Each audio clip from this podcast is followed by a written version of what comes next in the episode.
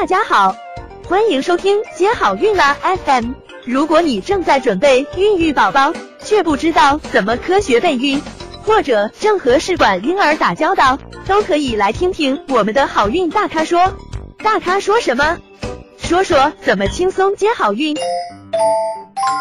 那接下来呢，我们继续来看一下第二个多囊的案例，有请周医生来介绍一下他的情况。下面呢，我们来谈第二个案例。嗯，这个病人呢，他三十四岁，嗯，他嗯婚后没有避孕，没怀孕有五年了，相对来说时间比较久，有过一次的胚胎停育、刮宫。嗯，她丈夫的精液检查呢，没有发现明显的异常。那嗯，她的月经呢是基本上是规律的，大概就是三十天来一次。那子宫呢和双侧附件的 B 超呢提示双侧窦卵泡啊，一侧是十二，一侧是六。嗯，子宫呢没有发现明显的异常。嗯，它的一个输卵管的检查呢是一七年造影，提示这个双侧双管是一个通畅的。她身高是一米七一，然后体重呢是七十六公斤，嗯，是有点偏重。嗯，相对来说呢，他看诊的时间就相对久一点。他是二零一七年七月份第一次来找我看诊的。嗯，当时给他检测卵巢功能，MH 呢有八点七七，然后他的 FSH 八点五六，LH 三点一二，泌乳素十八点零四，那睾酮呢，嗯零点五，E2 呢是五十一点九，所以说他的性激素的检测是基本上正常的一个状态。那它的代谢呢？嗯，水平是空腹血糖是五点五七，空腹的胰岛素是十九点七七。那喝糖水之后两小时的血糖是六点六四，两小时的胰岛素呢是八十五。那它的血糖、胰岛素水平呢，代谢呢，在相对于我们要求备孕的病人中，相对是一个比较偏高的状态。那这个人呢，实际上他。不是那种非常典型的多囊，因为多囊卵巢综综合症的诊断呢，嗯，有一个三选二的标准。首先第一条就是，嗯，月经是不规律的，然后稀发排卵不排卵，嗯，还有一个就是高雄激素的血症。第三条就是高雄激素的表现。那表现为这个病人身上呢，嗯，他有多毛，嗯，然后有稀发的一个不排卵。但是她的月经倒是规律的，所以按照严格的一个多囊的诊断标准来说，她不一定达到这个诊断标准。但是呢，由于她代谢方面的异常，以及排卵方面的问题，还有一个高雄激素的表现，所以呢，就把她按照一个多囊卵巢综合症的病人来进行调整。那针对于这个不典型的多囊的话，呃，不知道周医生您这边当初是怎么给他做调理的呢？以及他调理之后，呃，有哪一些变化呢？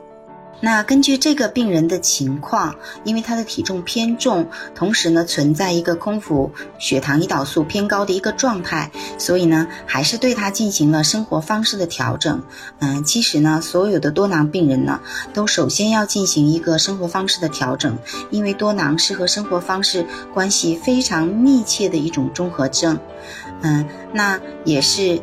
嗯，少油高纤，多吃杂粮，营养均衡，然后避免这些垃圾食品呐，避免夜宵啊，啊，同时呢也指导他运动，嗯，还有呢，嗯，不能熬夜，那以及心理上的减压等等。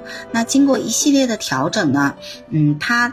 相对来说，由于他底子稍微差一点，嗯，年龄呢也是三十四岁了，所以呢他调整的会稍微久一点。那他在调整了十个月之后呢，他的体重嗯是六十三公斤，也是减少了十三公斤，嗯，所以也是蛮多的。那这个时候再复查他的血糖和胰岛素的时候呢，就是一个正常的状态了。他的空腹血糖由五点五七降到了四点四，那他的空腹胰岛素呢由十九点。七七降到了三点四五，嗯，而且他两小时后的血糖、胰岛素也都有了进步，嗯，那都有进步之后呢，我就嗯征求病人的意见，嗯是想自然怀孕呢，还是想做人寿呢？那病人说想促排卵试试看，所以呢就给他进行了两个周期的一个促排卵的药物加 B 超监测加指导同房，但是呢嗯没有成功的怀孕，嗯这个时候呢嗯我们就走到了下一步，嗯就是嗯促排卵的。同时呢，进行人工受精。那这次呢，嗯，他就成功的妊娠了。嗯，现在是宫内双活胎，嗯，已经怀孕二十几周了。那宝宝呢，也都很健康。那在周医生的调整下呀，可以看到说这个呃小木他减重了，嗯，十三公斤也是比较多的。那我也想请问一下周医生，这边有给他做一些什么样的减肥方案吗？嗯，这位小木病人呢，虽然说他的体重比较重，而且呢他的体脂肪含量非常高，但是嗯，我们呢也不能急于求成，所以呢，嗯，这种暴瘦呢，其实对病人的生育力是有损害的，所以呢，他调整的周期就比较久，可以看得出我们调整了十个月之久，所以呢，它是一个缓慢的一个减重的过程。那首先呢，嗯，在他限制他的油脂的摄入之后，而且让他多吃杂粮。嗯，保证蛋白质的摄入，然后晚餐呢，适当的减少淀粉类的摄入，嗯，再加上每周大概四次的一个运动，一次达到一个小时，那他的体重呢，就以一个比较恒定的速度呢，就是说降下来了，而且呢，嗯，他的肌肉量还有增加。他只是减少了脂肪，虽然说病人体重减轻了，但是呢，他的身体状况却比以前好了很多，所以呢，我们才能帮助他成功的受孕。所以呢，其实，嗯，我们的目标绝对不是仅仅减去重量，而是要减去你体内的脂肪，这样呢，才能有一个良好的助孕结局。好的，所以说我们周医生给的一个减肥方案也是应该循序渐进的，而不仅仅只是为了减掉他的体重，更重要的是要提高他的一些体脂含量等等。那而且他在最后呢，也是有获得了一个好的结果，宫内双活胎。那是不是有多囊或者是进行促排的人怀双胞胎的概率会更高呢？那这边我们也来请教一下周医生。嗯，其实患有多囊的人呢，促排，嗯，也不一定就是说发生双胎的几率会高。嗯，因为他促排的过程中，嗯，不仅用了口服的药物，同时呢，也有用少量的针剂。那正好呢，有两个卵泡同时长大，而且呢，大小也比较接近。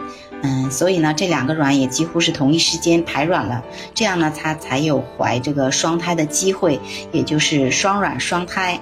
嗯，所以呢，也是比较幸运的。那所以说呀，怀双胞胎的话，不仅仅是看医生给的一些促排方案以及手术，最重要的是它的一个几率以及它的幸运程度。想了解更多备孕和试管的内容，可以在微信公众号搜索“接好运”，关注我们，接好运，让怀孕更容易。